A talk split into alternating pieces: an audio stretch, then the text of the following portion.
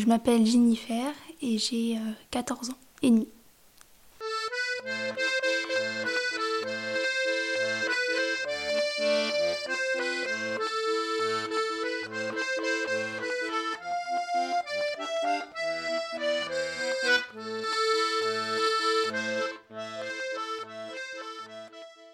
Mon grand-père, euh, il était, euh, il avait euh, l'oreille absolue, c'est-à-dire que il n'a jamais fait de solfège, il n'a jamais appris à en jouer, mais il a juste écouté, on va dire, les autres. Et à partir de ça, il a, su jouer des morceaux au fur et à mesure.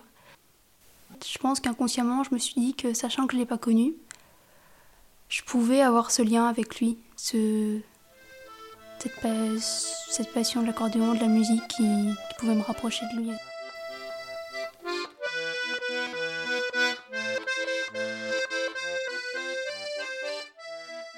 Ma grand-mère, elle adore quand je joue de l'accordéon. Elle, euh, des fois, elle me demande et tout. Et, euh, elle me dit qu'elle s'en rappelle de, son, mari qui en jouait et qu'elle chantait. Des fois, elle me, je m'arrête de jouer et elle me raconte. Elle me dit c'était tellement bien quand papy jouait. Euh, moi, je chantais. Du coup, c'est super bien. Moi, je suis contente de lui faire revivre ses souvenirs.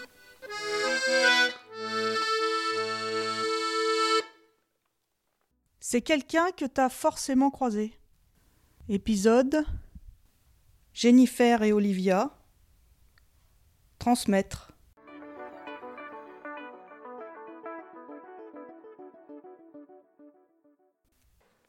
Jennifer est ma nièce, et aussi notre filleule avec mon mari. Euh, elle, est, elle a son frère qui est son frère jumeau. C'est en fait, euh, ce sont les deux enfants de ma petite sœur. Euh, je suis issue d'une fratrie de, cinq enfants. Euh, j'ai une sœur aînée, un frère et ensuite une sœur, mais qui sont nés au Portugal, qui ont vécu au Portugal. La troisième euh, est arrivée en France, elle avait 7 ans.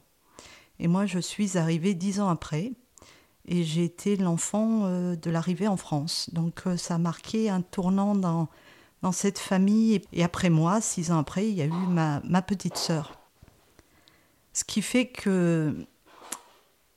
Oui, je crois que là, il faut qu'on. C'est le chat. Le chat est en train de jouer et il fait trop de bruit. Je crois que. Enfin, il veut participer à sa façon. Il fait partie de la famille. Euh, mon père est arrivé en 63, moi je suis arrivée, enfin je suis née en, en 67, hein. et c'est vrai que euh, ça a été un grand bouleversement pour la fratrie, mes parents bien sûr, mes parents qui ne parlaient euh, bien sûr pas le français, et ma sœur euh, aînée a dû prendre en charge tout ça. Et c'est vrai que déjà petite maternelle et primaire, ma sœur aînée avait décidé, on va dire, mais pour mon bien, que je ne parlerai pas le portugais. Donc ce qui fait que déjà il y a eu une première coupure avec le Portugal mes parents avaient à cœur euh, effectivement de, devenir propriétaires et il y a eu un déménagement. Euh, nous avons changé de, ville et la ville où j'étais, j'étais euh, avec mes cousins. J'ai été élevée avec ces cousins et d'un seul coup il y a eu la rupture.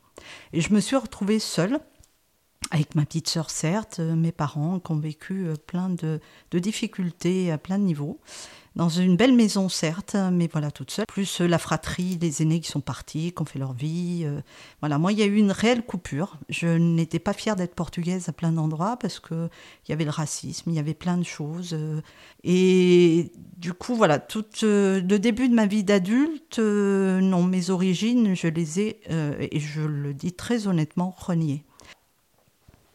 Et j'ai tout fait pour être une bonne Française. Pour moi, c'était la France. J'étais née en France. Naturalisée française, ça c'était important pour mes parents. Nous avons été tous naturalisés en 74.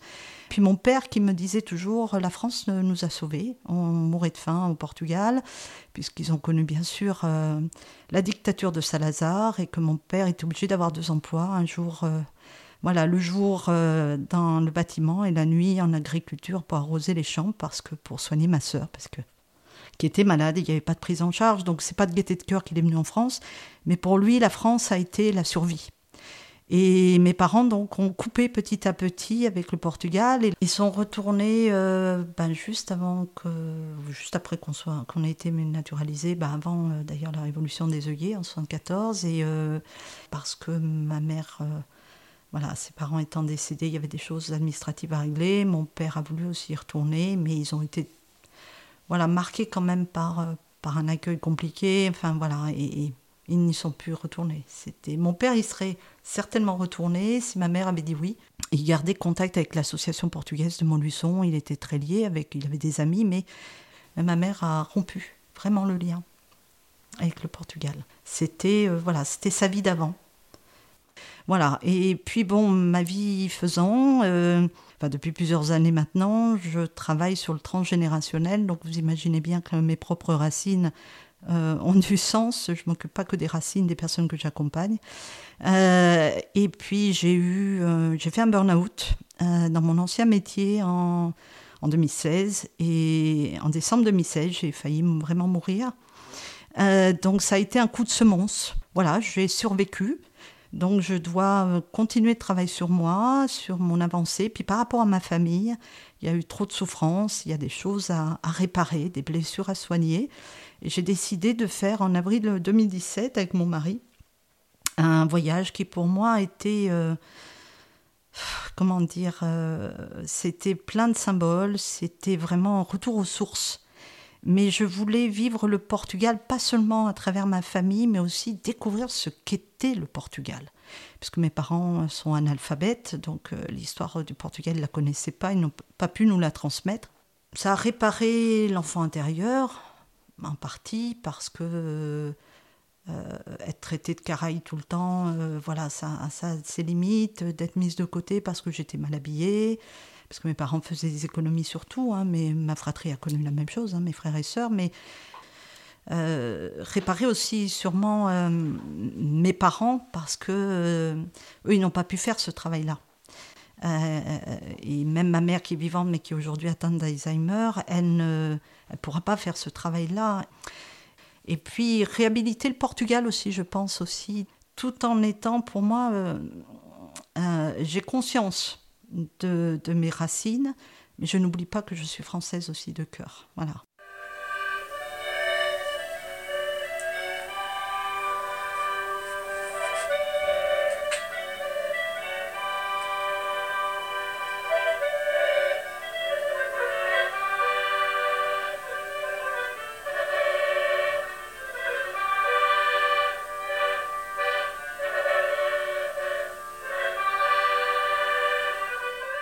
Cet enregistrement que ma, petite sœur a pu faire de, mon père en train de jouer de l'accordéon, euh, mais avec le matériel, parce qu'il est mort il y a maintenant, bah, il en 99, donc euh, avec le matériel qu'elle avait à l'époque, hein. juste pour vous donner un petit aperçu voilà, de, ce qu'il jouait à la fin de sa vie.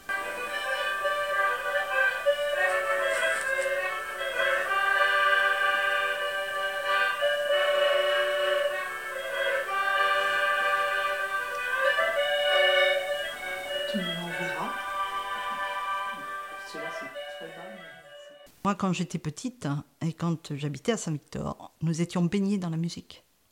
Puisqu'à côté, nous étions avec un cousin qui était, lui, espagnol, marié à une portugaise, et c'était magnifique parce que c'était des soirées, c'était les dimanches autour de la Swec, qui est l'équivalent de la belote en France. Mais voilà, c'était. Euh, combien de fois, voilà, moi j'étais, euh, lui c'était la guitare, mon père l'accordéon, enfin on a été baignés de ça.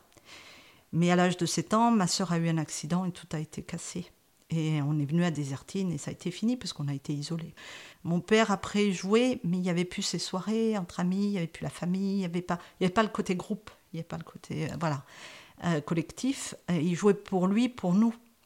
Mais c'est, ça pas moi j'ai connu vraiment mon père et ma mère en train de, euh, de chanter, de jouer, de, mais c'était des soirées mais extraordinaires. Et aujourd'hui je donnerais cher pour les revivre. Et ma mère nous a toujours raconté que quand ils étaient jeunes, ils proposaient leurs services pour des soirées de mariage ou euh, des communions, etc. Puisqu'au Portugal, on fait euh, absolument toutes ces cérémonies-là. Et euh, donc mon père jouait de l'accordéon et ma mère chantait. Et donc ça a occupé toute une soirée, ce qu'on fait avec un DJ aujourd'hui, puis toutes les platines. ben non, c'était ma mère et mon père. Et ma mère a une voix, même encore aujourd'hui à 88 ans, une voix d'une puissance phénoménale et mon père était transporté par l'accordéon et Quand on, moi, quand j'ai le souvenir de mon père et de ma mère, c'était mais on aurait dit qu'ils avaient fait ça toute leur vie, qu'ils avaient euh, vraiment appris la musique, alors que non, c'était naturel, c'était instinctif, c'était une intelligence euh, naturelle, voilà. Et, euh, et la musique, ils la vivaient. Et j'ai connu ça.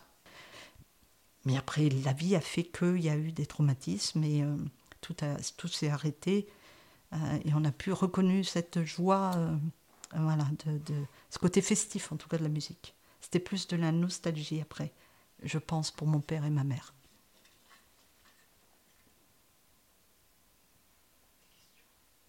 Mon père est venu en France, euh, il faut resituer, euh, euh, donc, quand Pompidou a, sollicité donc, effectivement de, de la main-d'œuvre, euh, mais il est venu parce que bah, il avait des amis, il avait déjà de sœurs à Montluçon, euh, il y avait sa famille donc il venait, il avait un emploi, tout était assuré, il a vécu seul, euh, etc. Ma mère, elle a continué de travailler au Portugal, elle avait ses trois enfants, que ses parents élevaient, etc. Elle avait toutes ses amies. Elle a dû tout vendre, tous ses objets personnels, ses meubles, elle a dû tout laisser alors qu'ils avaient toujours, toujours travaillé. Euh, tout ce qu'elle possédait personnellement, elle a dû laisser ses amis, ses parents qui sont morts peu de temps après euh, son arrivée en France. Enfin, on ne se rend pas compte de la déchirure qu'elle a vécue. Donc euh, cette rupture qu'elle a faite avec son pays d'origine, c'est pas qu'elle le renie, c'est parce que c'est source de souffrance dans les souvenirs, dans ce qu'elle a dû laisser, abandonner, qu'elle n'a pas pu retrouver même quand elle y est retournée, puisque ses parents étaient morts. Donc pour elle, elle s'est réfugiée dans l'idée qu'en France, elle s'est réfugiée dans sa maison, son jardin, et c'est en France, c'était euh, voilà, c'était son pays, point, et qu'elle ne voulait pas revivre ces souvenirs-là.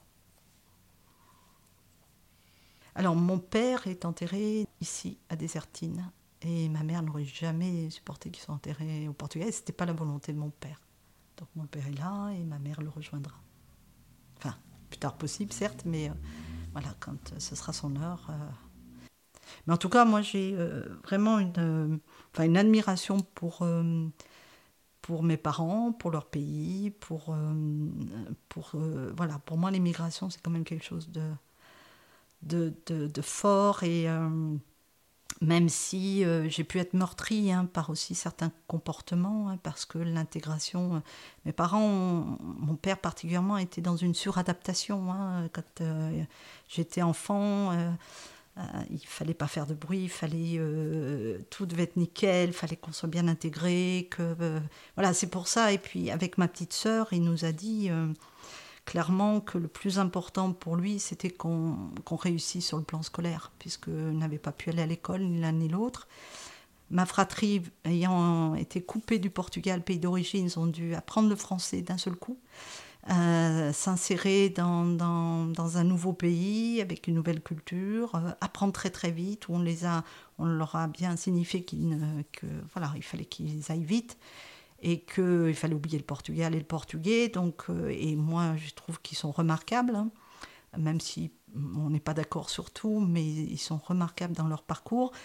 Euh, c'est ce qui a créé la scission d'ailleurs au niveau de la fratrie. Hein, c'est que pour moi, je suis au milieu des deux, c'est-à-dire que il y a les trois du Portugal qui ont souffert hein, de cette séparation et de toute cette adaptation à la France. Moi, j'arrive.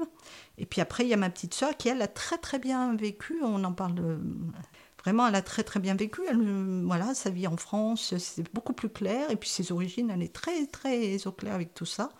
Et moi, je suis au milieu, c'est-à-dire que euh, bah, je représente celle qui, qui représente, enfin, oui, je représente l'arrivée en France.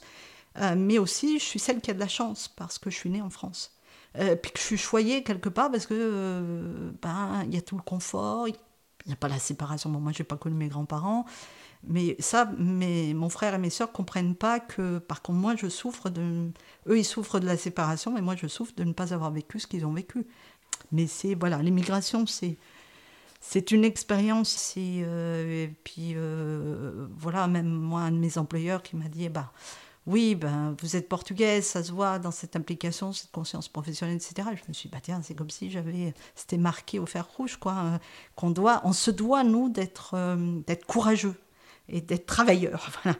On se le doit. Et quelque part, euh, ça aussi, le burn-out aussi, tout ça c'est lié parce que, voilà, moi, depuis ma plus tendre enfance, il faut travailler. voilà, il faut travailler.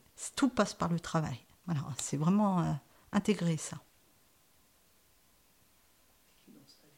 Ah oui, parce que la chance qu'a ma mère maintenant, elle a vécu seule longtemps, j'ai euh, J'étais présente comme j'ai pu, elle était bien, entourée, mais depuis euh, effectivement le premier confinement, elle vit maintenant chez ma petite sœur, donc euh, chez Jennifer. Et là, elle est entourée non seulement d'amour, mais aussi de la musique de Jennifer, euh, de la musique aussi bah, de Dylan. et puis ma, ma sœur aime aussi bah, la gaieté, donc voilà. Et on a eu la chance, là, on a fêté il m'en voudra pas, les 60 ans de, mon mari en septembre et euh, on l'a fêté à midi pour que ma mère puisse venir.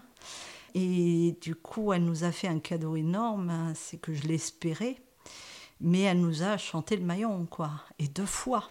C'était un bonheur intense pour elle. Elle y a mis une telle puissance malgré la maladie, malgré plein de choses. Euh, oui, on a la chance, et elle a la chance d'être ma sœur et du coup d'être entourée euh, bah, de musiciens et d'amour et, de musique. Oh malheur, que oh malheur, que comer e beber, trim, tim, tim, passear na rua. Comer e beber, trim, tim, tim, passear na rua. Oh, malhão, malhão, que vida é tua? Oh, malhão, malhão, que vida é tua? Comer e beber, trim, tim, tim, passear na rua. Comer beber, trim, tim, tim, passear na rua. Oh, malhão, malhão, quem te deu as botas? Oh, malhão, malhão, quem te deu as botas? Foi um caixeirinho a trintim, tinha as pernas tortas. Foi um caixeirinho a trintim, tinha as pernas tortas. Oh, malhão, malhão, quem te deu as meias? Oh, malhão, malhão. Quem te deu as meias? Foi um caixeirinho a trintim, tinha as pernas feias. Foi um caixeirinho a trintim, tinha as pernas feias.